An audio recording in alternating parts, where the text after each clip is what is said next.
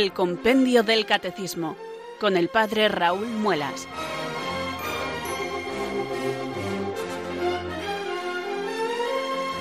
Muy buenas tardes, queridos oyentes de Radio María. Son las cuatro, las tres en Canarias. Aquí comienza una nueva edición del Compendio del Catecismo. Reciban desde Talavera de la Reina un saludo muy cordial del Padre Raúl Muelas, que un día más les habla desde estos micrófonos de Radio María, la radio de la Virgen, la fuerza de la esperanza. Sed todos bienvenidos.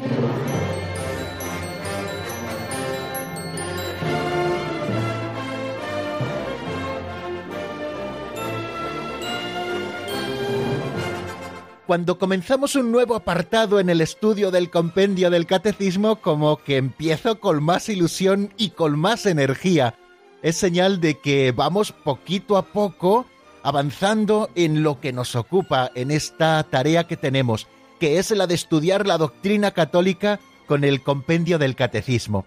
Lo digo porque ayer terminábamos esos números, bastantes números, que el compendio del catecismo dedica a ese segundo artículo del credo de los referidos a Jesucristo, del credo apostólico.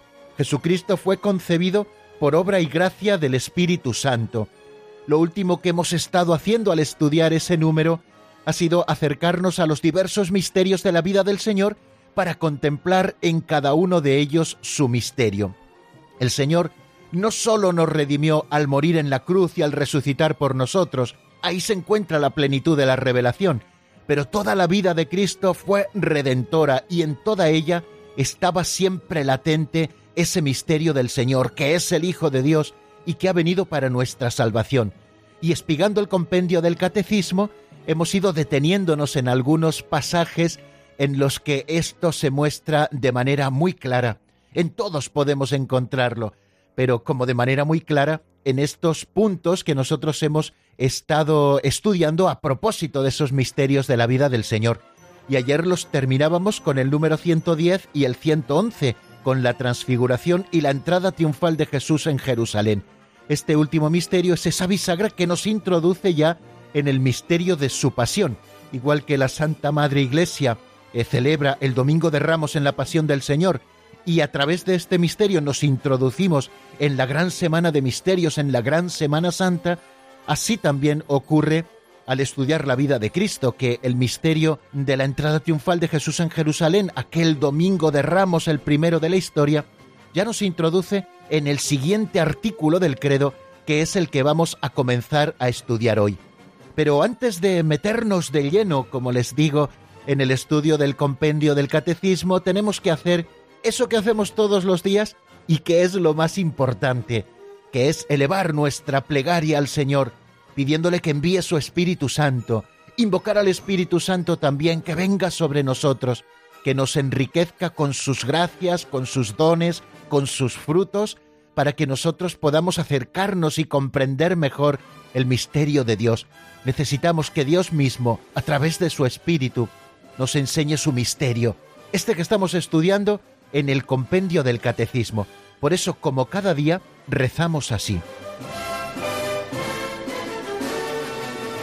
Ven Espíritu Santo, llena los corazones de tus fieles y enciende en ellos el fuego de tu amor. Envía, Señor, tu Espíritu que renueve la faz de la tierra. Oh Dios, que llenaste los corazones de tus fieles con la luz del Espíritu Santo, concédenos que, guiados por el mismo Espíritu, sintamos con rectitud y gocemos siempre de tu consuelo. Por Jesucristo nuestro Señor. Amén.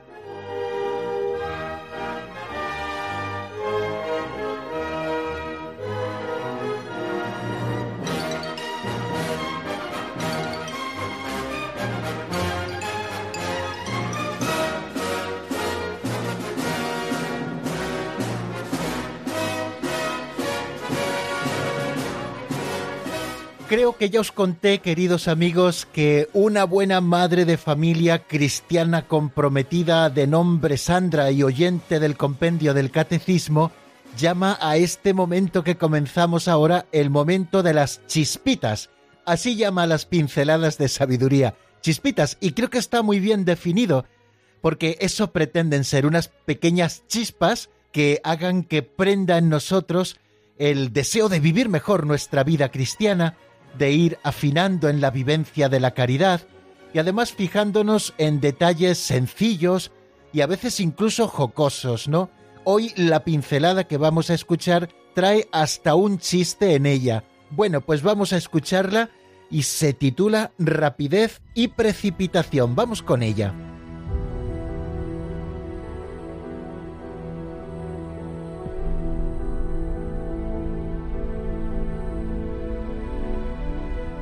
Rapidez y precipitación.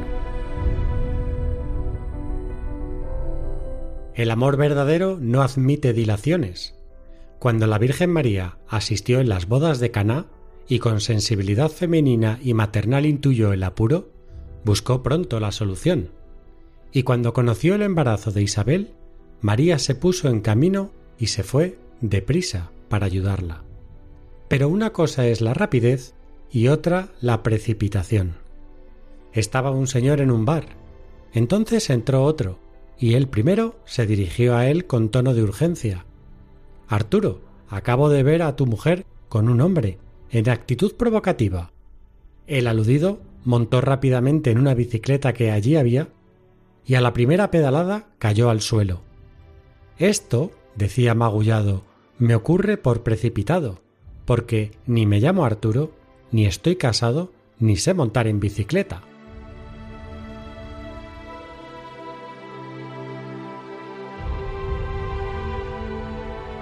Bueno, el chiste es un poco viejo, pero creo que muy simpático. Espero que hagamos esta reflexión también todos con una sonrisa en los labios.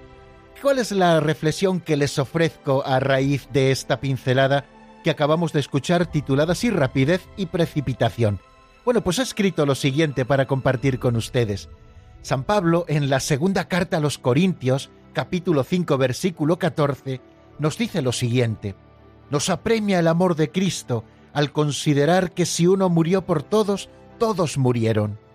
Me llama profundamente la atención el término apremiar. El diccionario de la Real Academia Española de la Lengua define esta palabra como acuciar o meter prisa a alguien el apóstol de los gentiles nos recuerda que el amor de Cristo nos mete prisa. Esto significa que no podemos dejarlo para mañana, que tenemos que afrontarlo hoy porque estamos ante una urgencia. Así son las cosas de Dios, son tan importantes que no podemos demorarlas. La conversión hemos de afrontarla hoy, no puede esperar hasta mañana. El amor a Cristo y al prójimo no es algo que podamos practicar el día que nos parezca, tenemos que ponerlo en práctica en este preciso instante. Así nos lo ha recordado preciosamente la pincelada al presentarnos el ejemplo de Santa María. Cuando el ángel Gabriel le pregunta si quiere ser la madre del Salvador, ella responde enseguida, aquí está la esclava del Señor, hágase el mí según tu palabra. Cuando tiene noticia de que su prima Isabel la necesita, se pone en camino rápidamente cuando en las bodas de Caná conoce la necesidad de los novios, actúa sin demora. En el Evangelio, por tanto, aprendemos a obrar rápidamente. Pero como muy bien nos recuerda don Justo en la pincelada con ese chiste con el que cerraba la misma, una cosa es la rapidez y otra la precipitación. La persona que actúa con presteza lo hace después de haber valorado los diferentes elementos que se le presentan y habiendo ponderado lo más profundamente que puede los planes de actuación. Sin embargo, el precipitado actúa sin pensar, movido únicamente por lo que le marcan los afectos. Por eso el precipitado fácilmente se equivoca y en ocasiones la metedura de pata es monumental. Esta distinción nos ayuda a considerar que en las cosas de Dios hemos de actuar con rapidez porque el amor de Cristo nos surge, pero nunca con precipitación. Si el Señor nos ha dado la razón y la voluntad, es para que las usemos. Eso es actuar libremente. De lo contrario, si no utilizamos la razón y la voluntad, actuaremos siempre condicionados por las emociones del momento, que no siempre son buenas consejeras. A la hora de discernir lo que hemos de hacer, hemos de tener en cuenta también que ese proceso de ponderación de los elementos que nos llevan a una decisión no se puede alargar irracionalmente. En las cosas que objetivamente urgen, el discernimiento tendrá que ser necesariamente rápido. Este es el caso de la primera vocación, que es la santidad. Urge que optemos por ella ya, porque no sabemos el día ni la hora en que vendrá el Hijo del Hombre. Es necesario que la elijamos ya en este momento, después de ver que es lo mejor para nosotros que polaricemos nuestra vida para que esté al servicio de esa primera vocación, que es la vida cristiana. Encontrar, sin embargo, el estado de vida requiere de nosotros mayor sosiego, porque hay decisiones que una vez tomadas ya son irreversibles. En estas cosas de nada nos sirve ser fanfarrones, que para algo hemos sido hechos a imagen y semejanza de Dios, que actúa siempre sin pausa pero sin prisa. La vocación se cuece a fuego lento. Eso no quiere decir que haya que demorar la decisión, simplemente hay que madurarla. Estoy hablando ahora de la segunda vocación. A nadie le hacen sacerdote simplemente porque sienta interiormente la llamada. Es preciso un largo discernimiento y un tiempo prolongado de años en el seminario. Nadie constituye una verdadera familia cristiana recibiendo el sacramento del matrimonio solo porque le guste mucho su novio o su novia, antes hay que vivir un noviazgo cristiano también, en el que dos caminos puedan juntarse en uno solo en el momento de la boda, y así permanecer unidos hasta el final de sus días. Ninguna persona hace la profesión religiosa movido únicamente por un deseo o porque le apetezca, sino después de ponderar en el postulantado y en el noviciado, y después en el tiempo de profesión temporal, si puede entregar o no su vida a Dios para siempre. No a todos se nos puede exigir la misma rapidez, porque cada uno llevamos un ritmo diferente, pero tengamos siempre en cuenta y hagámoslo todos que el amor verdadero no admite dilaciones.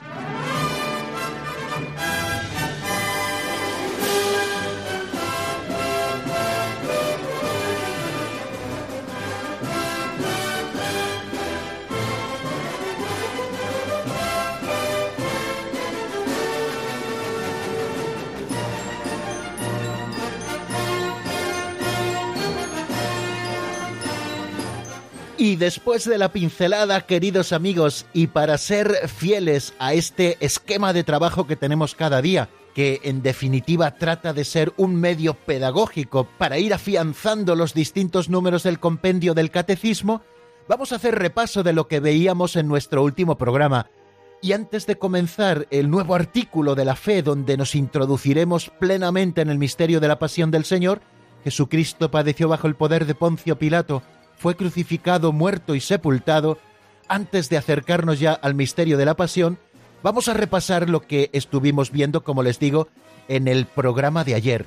Nos acercamos al número 110, que se pregunta cuál es el significado de la transfiguración.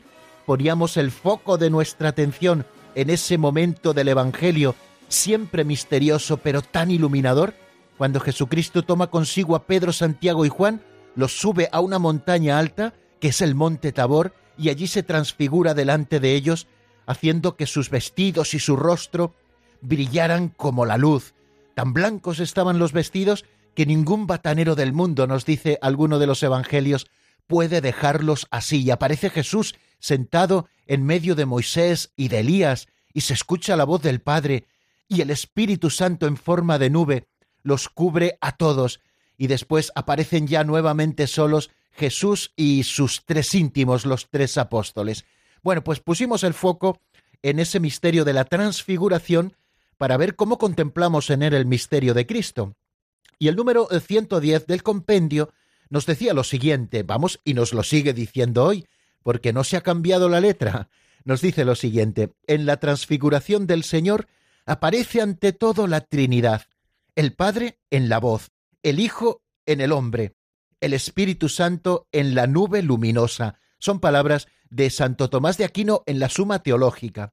Al evocar, continúa diciendo ese número 110 del compendio, junto a Moisés y a Elías, su partida, su éxodo de entre nosotros, Jesús muestra que su gloria pasa a través de la cruz y otorga un anticipo de su resurrección y de su gloriosa venida que transfigurará este miserable cuerpo nuestro en un cuerpo glorioso como el suyo.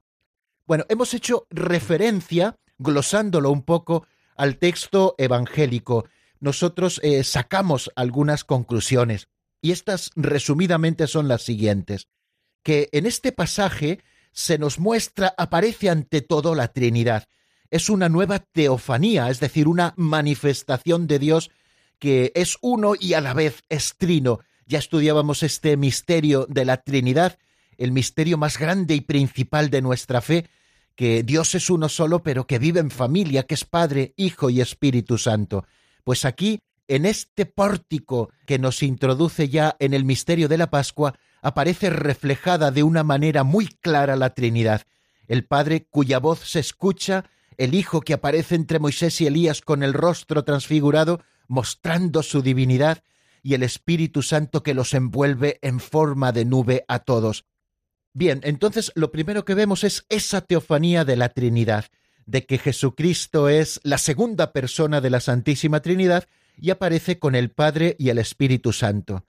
Otra de las ideas que aparecen eh, en este texto que nos sirve de enseñanza a nosotros del compendio del catecismo es que la gloria de Jesucristo que permanecía oculta a los ojos de los hombres que se cruzaban con él, en este momento aparece patente.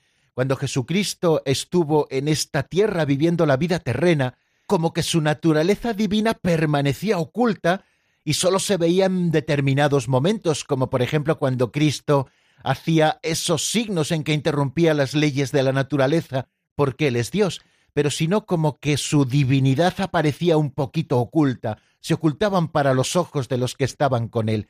Bien, pues en este momento aparece muy clara su gloria, la gloria de Dios vivo, ¿no? Esa naturaleza divina que Jesucristo tiene con el Padre y el Espíritu Santo. Pero a la vez que aparece la gloria divina, y de esta manera Jesucristo está confirmando también la confesión de Pedro, tú eres el Mesías, el Hijo de Dios vivo, pues también está mostrando Jesucristo que para entrar en su gloria es necesario pasar por la cruz en Jerusalén.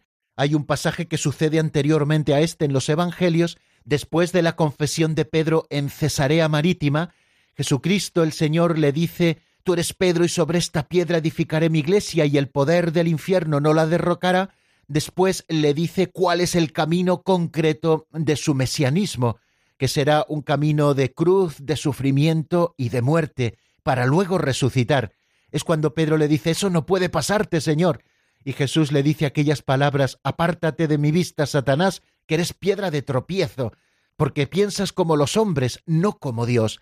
Bueno, pues en este momento de la transfiguración está apareciendo de una manera manifiesta todo esto que ya veíamos en ese otro momento.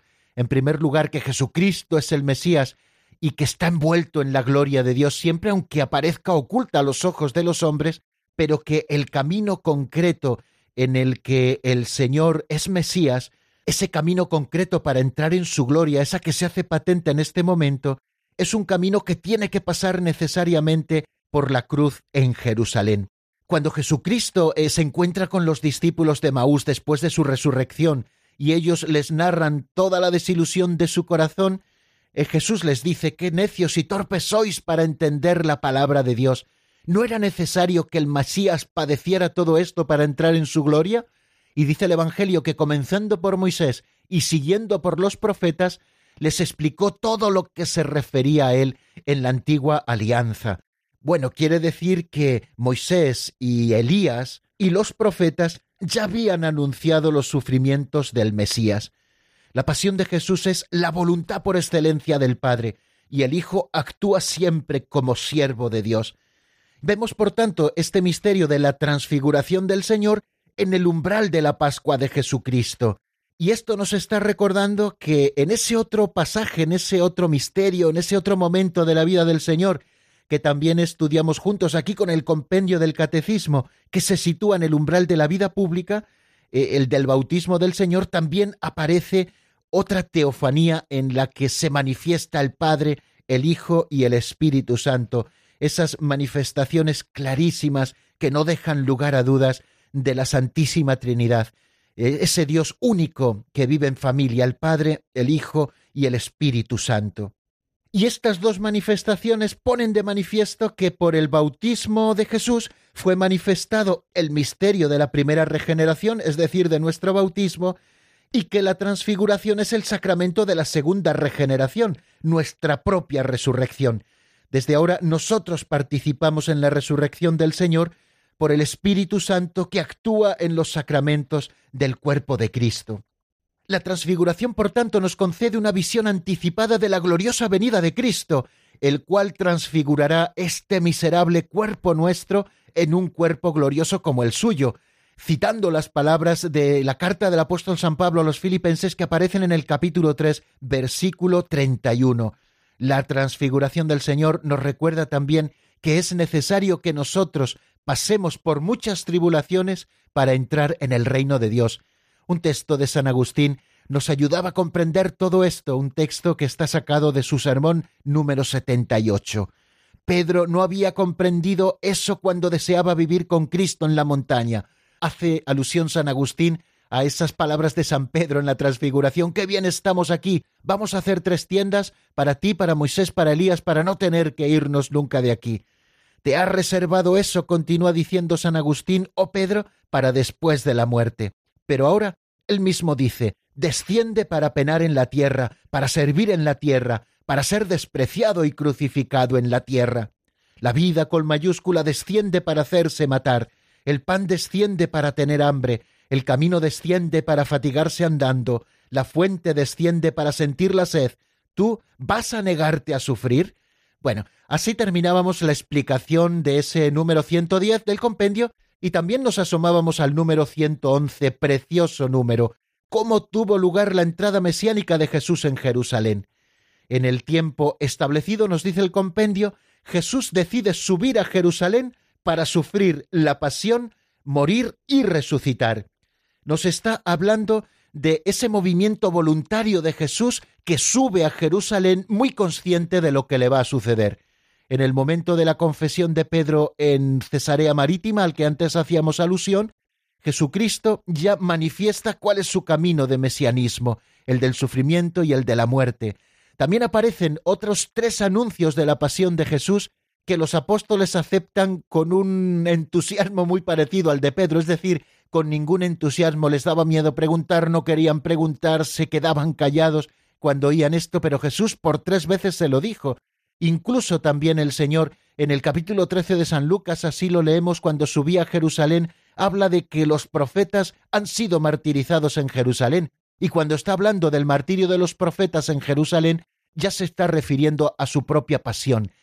Quiere decir que Jesucristo sube voluntariamente a Jerusalén, empujado por ese deseo de cumplir siempre y en todo la voluntad de Dios. Sube a Jerusalén para sufrir la pasión, morir y resucitar. Y fijaros que Jesucristo, que en otros momentos de su vida rehusó eso de ser proclamado rey, esos movimientos populares que de vez en cuando surgían para proclamarlo rey, el Señor siempre se escabullía y se iba solo a la montaña para permanecer allí en oración. El que nunca quiso ser proclamado rey, sin embargo, estudia como un signo mesiánico en todos sus detalles este sobre el que estamos poniendo en este momento el foco, es decir, su entrada triunfal como rey Mesías en Jerusalén. Un rey Mesías que manifiesta la venida del reino y así entra en la ciudad montado sobre un asno. El hecho de entrar así nos está diciendo que Jesús conquista Sión, la ciudad de su padre David, no por la fuerza de las armas o por la estrategia militar o por la astucia, sino que lo hace desde la misericordia y desde la humildad. Por eso Jesucristo es acogido por los pequeños cuya aclamación nosotros también hemos recogido en el Santus de la Santa Misa, bendito el que viene en el nombre del Señor, y decimos Osanna, que significa sálvanos. Reconocemos desde nuestra humildad, porque sólo los humildes, los sencillos, los niños, los pecadores, son capaces de reconocerle así, como Rey Mesías, que viene a la ciudad montado sobre un asno. Con la celebración de esta entrada en Jerusalén, la liturgia de la Iglesia da inicio cada año a la Semana Santa. También nos da algunas claves litúrgicas el compendio del Catecismo para luego vivir esos momentos de la vida del año litúrgico cuando nos vayan llegando. Pues bien amigos, hasta aquí nuestro resumen de hoy. Vamos a dar un pasito más hacia un nuevo epígrafe, hacia un nuevo artículo de la fe que profesamos en el credo apostólico.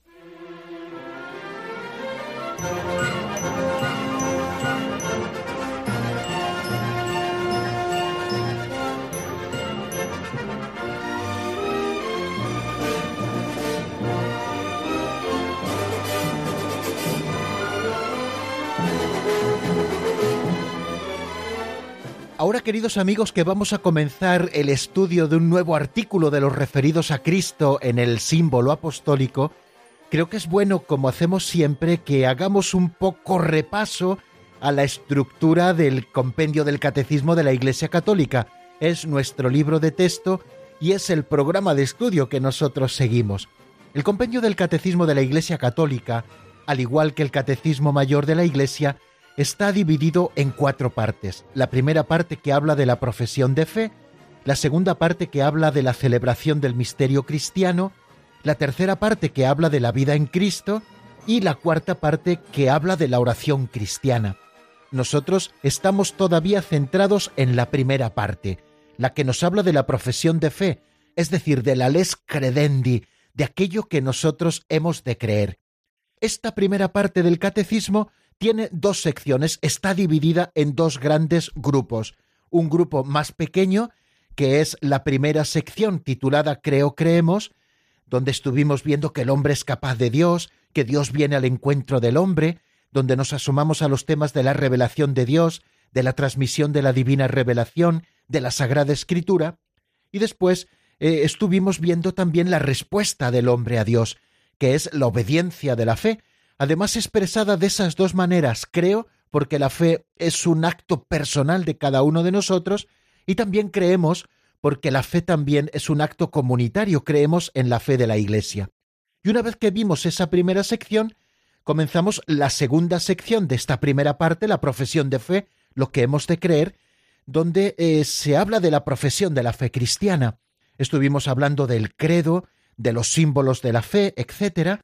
Y después empezamos a estudiar los distintos artículos que aparecen en el símbolo apostólico, si ustedes lo recuerdan, en un primer capítulo hablamos de creo en Dios Padre Todopoderoso, Creador del cielo y de la tierra, y después comenzamos un segundo capítulo que son los artículos de fe referidos a Jesucristo, por esa división tripartita que el credo tiene, en el Padre, en el Hijo, en el Espíritu Santo. Bueno, pues en ese capítulo segundo, que es en el que todavía estamos, estamos desarrollando los temas de creo en Jesucristo, Hijo único de Dios.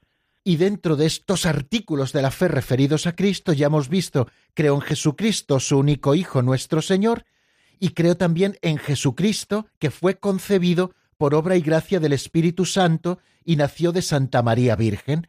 Esto es lo que hemos terminado en nuestro programa de ayer y hemos estado repasando el final precisamente de la exposición de ese artículo de fe, creo en Jesucristo, que fue concebido por obra y gracia del Espíritu Santo y nació de Santa María Virgen. Pues bien, hoy vamos a comenzar el estudio eh, de un nuevo artículo de la fe, el tercero, que ya comienza a acercarse al misterio de la Pascua. Va a dividir el misterio de la Pascua en varios momentos. Un primer momento que es la pasión y muerte del Señor, un segundo momento que es el descenso a los infiernos y la resurrección al tercer día, y luego hablaremos de que Jesucristo subió a los cielos y está sentado a la derecha de Dios Padre Todopoderoso, y por último de los referidos a Cristo, hablaremos de su segunda venida, que desde allí, desde el cielo donde subió en la ascensión, ha de venir a juzgar a vivos y muertos en eso que conocemos como la segunda venida del Señor. Pues bien, cuando van a ser ya las cuatro y media de la tarde, queridos amigos, vamos nosotros a comenzar el estudio del número 112, que es el comienzo de ese artículo Jesucristo padeció bajo el poder de Poncio Pilato, fue crucificado, muerto y sepultado. Vamos a ver qué es lo que nos dice ese número 112, por qué es tan importante el misterio pascual de Jesús.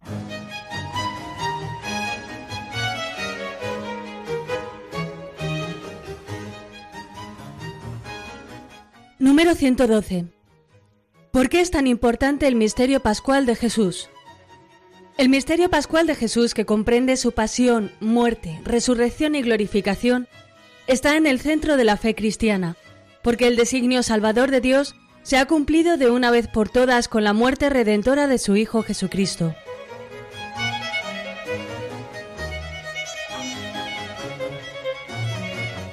Bueno, como pueden comprender, queridos amigos, este número 112 es introductorio y nos está hablando de la importancia del misterio pascual de Jesús.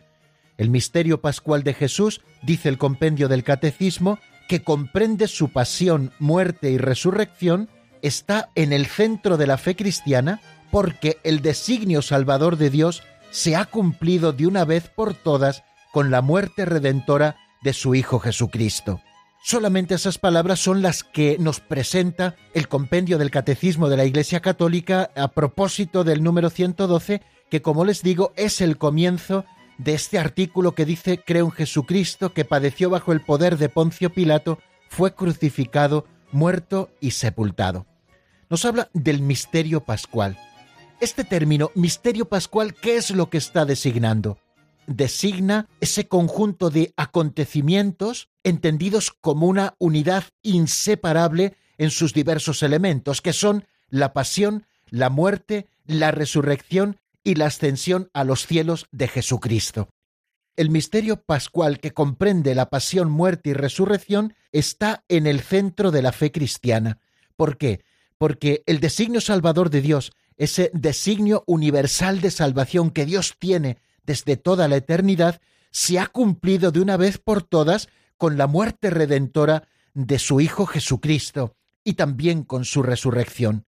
El misterio pascual de Jesús, la pasión, entendemos por pasión el momento del dolor puro, porque Jesucristo también padeció en otros momentos de su vida, padeció las limitaciones que eran intrínsecas también a su naturaleza humana en todo semejante a la nuestra menos en el pecado, pero llamamos pasión a ese momento del sufrimiento puro, es decir, desde el momento de la última cena en la que Jesús instituye sacramentalmente todo el misterio pascual y luego todo lo que se vive después, la pasión de su corazón en el huerto de Getsemaní, el prendimiento, los procesos tanto judío como romanos, todos los sufrimientos que Cristo padece en este proceso, cargando con su propia cruz hasta llegar al monte Calvario, allí ser crucificado, como iremos viendo en su momento, hasta derramar la última gota de su sangre y morir por nosotros, abriendo su costado, para que de él brotaran para nosotros el agua y la sangre, Jesucristo que luego es sepultado, que descendió a los infiernos para liberar a los muertos que allí esperaban la redención que se realiza con su muerte, después resucita al tercer día, durante cuarenta días se está apareciendo a sus apóstoles y otros muchos que fueron testigos de su resurrección, después ascendió al cielo para permanecer allí por siempre como intercesor de la humanidad sentado a la derecha del Padre y también habiéndose quedado entre nosotros. Esto es lo que nosotros conocemos como el misterio pascual. Este misterio pascual de la cruz y de la resurrección de Cristo que está en el centro de la buena nueva que los apóstoles anunciaron. Los apóstoles, si ustedes eh, revisan eh, los primeros capítulos, sobre todo ahí aparece de una manera como más patente, de los hechos de los apóstoles, vemos que las primeras predicaciones de los apóstoles están casi casi exclusivamente reducidas al querigma, que es el núcleo de la predicación apostólica. Jesucristo, a quien vosotros crucificasteis colgándolo de un madero, Dios lo ha resucitado de entre los muertos, lo ha exaltado, lo ha colocado como el nombre que está por encima de todo nombre. Bueno, diversas expresiones que podemos nosotros encontrar en los escritos de la Sagrada Escritura del Nuevo Testamento, ¿no? En el centro, por lo tanto, de la buena nueva que los apóstoles anunciaron está el misterio pascual, y la Iglesia, a continuación de ellos, es lo que ha estado haciendo a lo largo de todos los siglos y lo que debe seguir anunciando al mundo, el misterio pascual de Jesucristo, no como un recuerdo que sucedió en su momento, sino como algo que se actualiza en la Sagrada Liturgia y especialmente en la celebración de la Eucaristía, donde celebramos sacramentalmente la muerte y la resurrección de Jesucristo, y también en el bautismo, donde estamos participando de la muerte y de la resurrección de Jesucristo, muriendo con Él y resucitando con Él a una vida nueva. Y es que el designio salvador de Dios se ha cumplido de una vez por todas por la muerte redentora de su Hijo Jesucristo. La Iglesia ha permanecido siempre fiel, así nos lo dice el Catecismo Mayor de la Iglesia, a la interpretación de todas las Escrituras, dada por Jesús mismo, tanto antes como después de la Pascua. Recuerden ese pasaje al que hemos hecho alusión también hace algunos días y que me parece muy interesante, el de los discípulos de Maús. Cuando los discípulos de Maús le expresan su frustración al Señor porque ellos esperaban que ese gran profeta que ellos decían hubiera sido el libertador de Israel, pues ya ves, hace de esto tres días. Y el Señor les responde, qué necios y torpes sois para entender los libros sagrados. ¿No era necesario que el Mesías padeciera todo esto para entrar en su gloria? Y comenzando por Moisés y siguiendo por los profetas, les habló de todo lo que se refería a él en la Escritura. Bueno, pues la Iglesia permanece fiel a esa interpretación de las Escrituras dada por Jesús mismo tanto antes como después de la Pascua, que no era necesario que el Mesías, que Cristo padeciera todo esto y entrara así en su gloria? Los padecimientos de Jesús han tomado una forma histórica concreta por el hecho de haber sido reprobado por los ancianos, los sumos sacerdotes y los escribas, y que lo entregaran a los gentiles para burlarse de él, azotarle y crucificarle, como leemos esta última frase en el Evangelio de San Mateo. Por lo tanto, la fe puede escrutar y debe hacerlo las circunstancias de la muerte de Jesús que han sido transmitidas fielmente por los Evangelios e iluminadas por otras fuentes históricas a fin de comprender mejor el sentido de la redención. Pues eso es, amigos, lo que vamos a hacer a partir de este momento, escrutar las circunstancias de la muerte de Jesús que han sido transmitidas fielmente por los Evangelios y que han sido también iluminadas por otras fuentes históricas a fin de comprender mejor este sentido de la redención, redención que se realiza en el misterio pascual. Vamos a detenernos un ratito en nuestra explicación y les ofrezco que lo hagamos con un tema de Sara Torres que se titula Te necesito.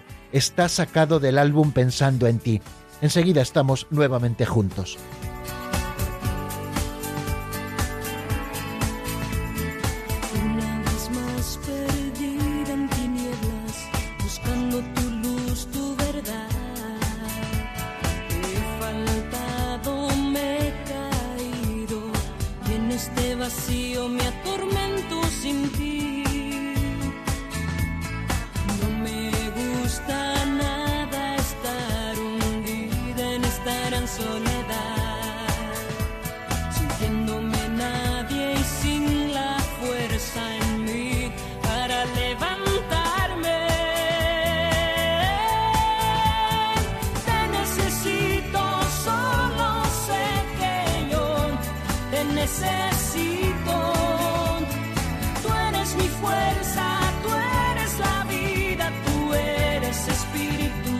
desbordante.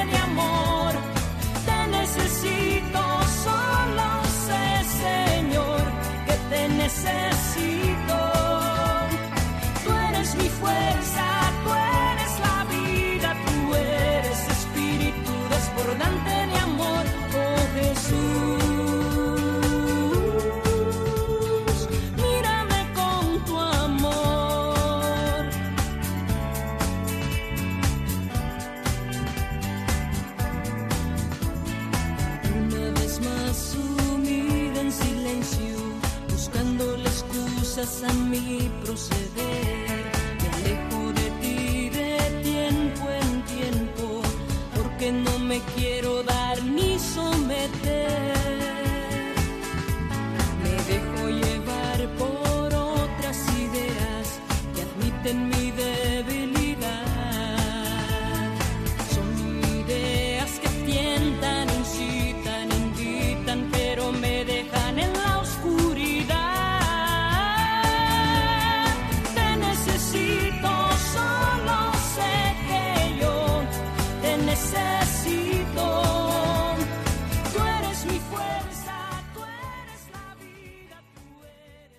Están escuchando el Compendio del Catecismo con el Padre Raúl Muelas.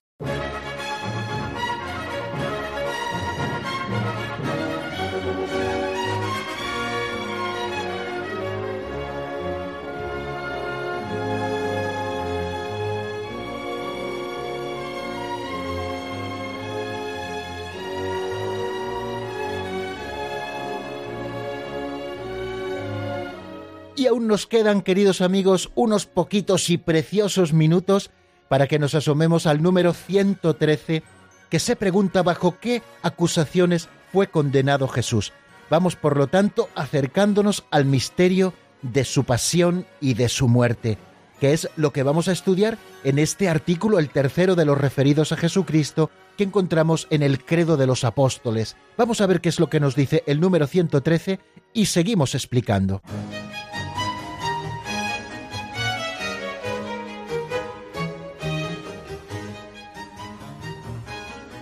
Número 113. ¿Bajo qué acusaciones fue condenado Jesús? Algunos jefes de Israel acusaron a Jesús de actuar contra la ley, contra el templo de Jerusalén y particularmente contra la fe en el único Dios, porque se proclamaba hijo de Dios. Por ello lo entregaron a Pilato para que lo condenase a muerte.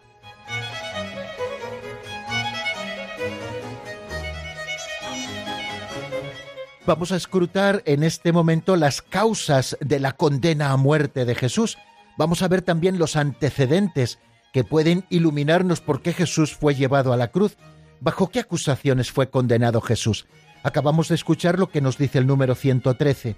Algunos jefes de Israel acusaron a Jesús de actuar contra la ley, contra el templo de Jerusalén y particularmente contra la fe en el Dios único, por ello le entregaron a Pilato para que lo condenase a muerte. Si se dan cuenta, en esa primera afirmación, en la que nos habla de que los jefes de Israel, algunos de ellos, acusaron a Jesús, le acusaron principalmente de tres cosas, de ir contra la ley, de ir contra el templo de Jerusalén y particularmente también contra la fe en el Dios único, porque se proclamaba hijo de Dios. Bueno, esas eh, resumen un poquito las acusaciones que a lo largo de su vida se hicieron contra Jesucristo, porque estas acusaciones no son del momento final, del momento de la pasión, sino que ya aparecen desde el comienzo del ministerio público de Jesucristo. Vemos cómo fariseos y partidarios de Herodes se pusieron de acuerdo para perderle. Así nos lo dice el Evangelio de San Marcos en el capítulo tercero. Jesús cura en sábado a un hombre que tenía la mano paralizada, y ellos estaban al acecho para ver si curaba en sábado, porque ya la fama de Jesús se había extendido por distintos sitios, y ellos, como les digo, estaban al acecho para ver si Jesucristo curaba en sábado. Y Jesucristo pone en medio a aquel hombre y le dice, ¿qué es lícito hacer en sábado? ¿Hacer el bien o el mal? ¿Curar a un hombre o dejarle morir? Y entonces le dice, extiende la mano, le cura, y nos dice al final de ese milagro que fariseos y herodianos se confabularon para acabar con él. También se confabularon contra él por algunas de sus obras, por ejemplo, la expulsión de los demonios que encontramos en Mateo 12, 24, ¿no? El endemoniado ciego y mudo, que es del que habla este pasaje al que hago referencia, es curado por Jesús, expulsa el espíritu que le mantenía ciego y mudo, y nos dice que aquel hombre comienza a hablar y a ver. Y entonces le acusan a Jesús de que expulsa a los demonios con el poder de Belcebú. También les escandaliza el perdón de los pecados, y le acusan de blasfemo, cuando llevan a Jesús a aquel paralítico no pueden introducirlo en la casa porque estaba llena de gente, rompen la techumbre para descolgar al paralítico con su camilla delante de Jesús. Jesús le dice al paralítico tus pecados están perdonados, lo hace antes de curarle, y nos dice que los escribas decían este blasfema, o otras curaciones en sábado, o también tuvieron sus enganchadas con Jesús, estos principales de Israel, fariseos, saduceos, la casta sacerdotal, por la interpretación original de los preceptos de pureza de ley que Jesucristo hacía. En Marcos 7, 14, 23 vemos eh, esa diatriba que tiene con ellos a propósito de que los discípulos de Jesús comían sin lavarse las manos, y se lo reprochan a Jesús mismo los fariseos, que no respetan las tradiciones de los mayores. Y Jesús hace una interpretación basándose verdaderamente en la ley y no en las cosas que han ido fabulando en torno a la ley. También le criticaron y les ponía malísimos esa familiaridad que Jesucristo tenía, por ejemplo, con los publicanos o con los pecadores públicos. Como vemos en estas cosas, Jesús apareció a algunos malintencionados como sospechoso de posesión diabólica, se le acusa de blasfemo, se le acusa también de ser un falso profeta. Bueno, todas estas cosas constituyen crímenes religiosos que la ley castigaba con pena de muerte a pedradas. Muchas de las obras y de las palabras de Jesús han sido pues un signo de contradicción para las autoridades religiosas de Jerusalén, aquellas a las que el Evangelio de San Juan denomina con frecuencia como los judíos. También tenemos que decir que las relaciones, por ejemplo, de Jesús con los fariseos no con todos y siempre fueron malas. Vemos un pasaje en el Evangelio de San Lucas, creo recordar, en el que unos fariseos le avisan a Jesús de que escape porque Herodes quiere matarle. O Jesús, por ejemplo, en algún momento del Evangelio alaba la postura de un escriba que le pregunta cuál es el mandamiento principal de la ley. Cuando Jesús le habla del amor a Dios y del amor al prójimo, le dice, tienes razón, Señor, y Jesús le dice, no estás lejos del reino de Dios. O vemos cómo Jesús también confirma doctrinas que son sostenidas por los fariseos, como por ejemplo la resurrección, o como por ejemplo también algunas formas de piedad como la limosna, la oración, el ayuno. Vemos que las relaciones no siempre fueron malas, pero sí que es verdad que no sabemos si movidos por la envidia o movidos por el celo a lo que ellos consideraban que era la verdadera revelación de Dios, el caso es que por esas acusaciones le llevaron a Jesús a la muerte. A los ojos de muchos en Israel, Jesús parece actuar contra estas instituciones esenciales del pueblo elegido, como es el templo, como es la ley, como es la tierra, como es también la creencia en un solo Dios. Y aparentemente para ellos que no le entendieron, pensaban que Jesús estaba actuando contra estas instituciones esenciales del pueblo elegido. Bueno amigos, pues esto es lo que a partir de mañana vamos a comenzar a estudiar. ¿Cómo se comportó Jesús ante la ley de Israel? ¿Cuál fue la actitud de Jesús hacia el templo de Jerusalén? ¿Si contradijo Jesús la fe de Israel en el Dios único y salvador? Bueno, pues todo eso lo haremos mañana. Ahora les dejo un número de teléfono por si quieren llamarnos, el 91005 9419, 91005 9419. Escuchamos un tema, al menos unos compases de Roberto Vega, se titula Suba mi alabanza, está sacada del álbum Mi refugio y enseguida estoy nuevamente con ustedes.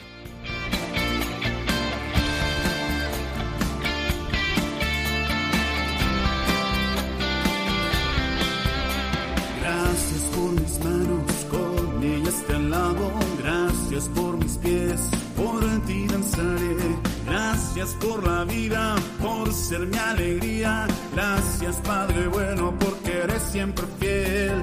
Sé que en mi camino cuento yo contigo. Luz es tu palabra, mi guía y mi sostén. Tú eres mi esperanza, paz para mi alma. Eres torre fuerte en quien me refugiaré. Mi gratitud es para ti, Señor es mi deber y salvación.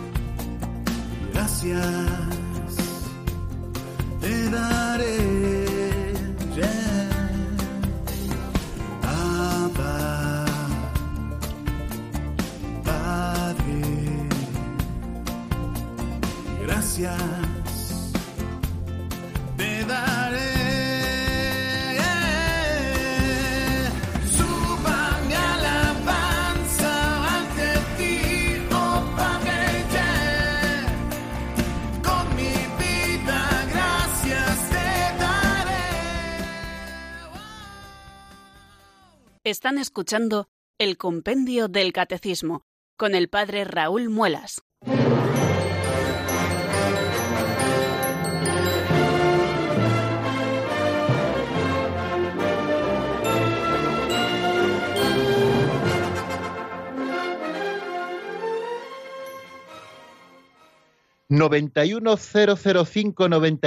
diecinueve. Ese es el teléfono, queridos amigos, que ustedes pueden marcar para intervenir en el compendio del catecismo, para ofrecernos sus testimonios, sus pequeñas reflexiones o también para plantearnos sus dudas o preguntas.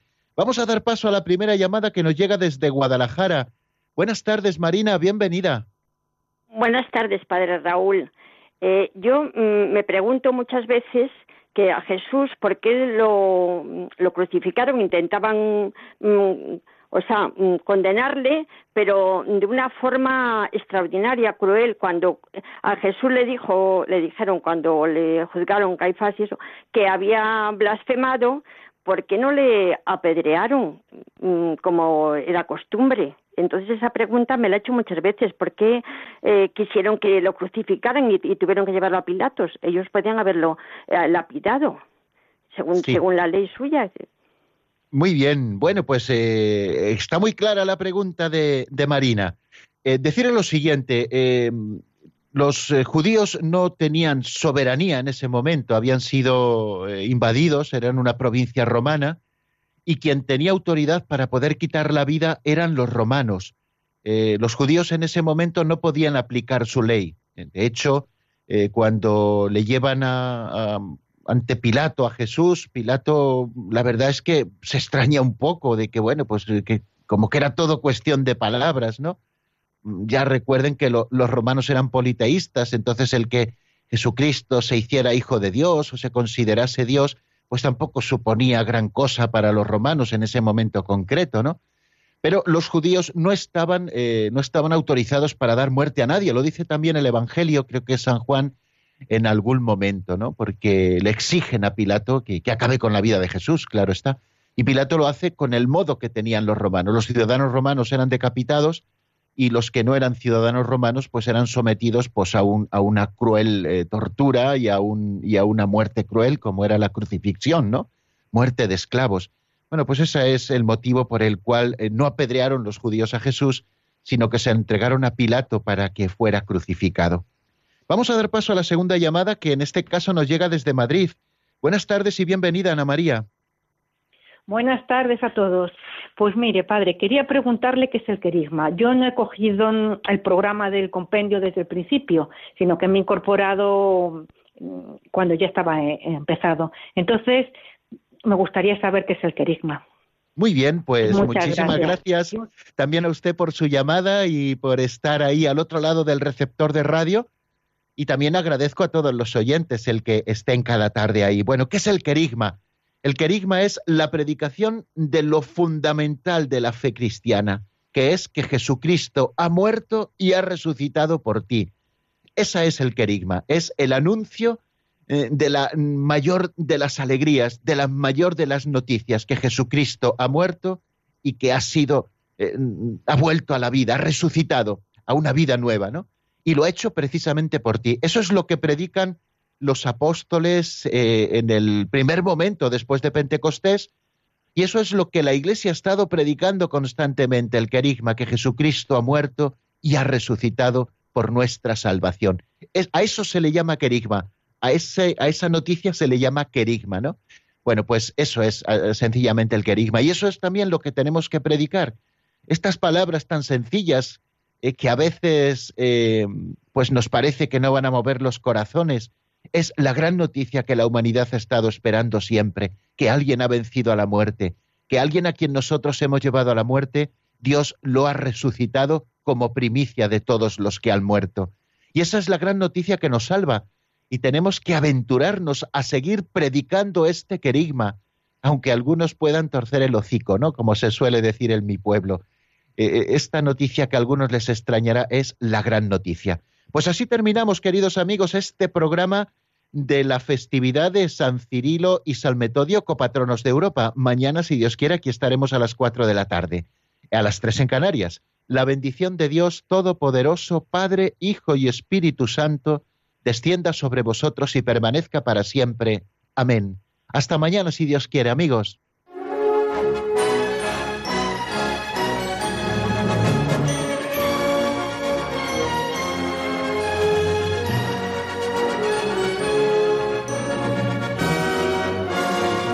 El Compendio del Catecismo con el Padre Raúl Muelas.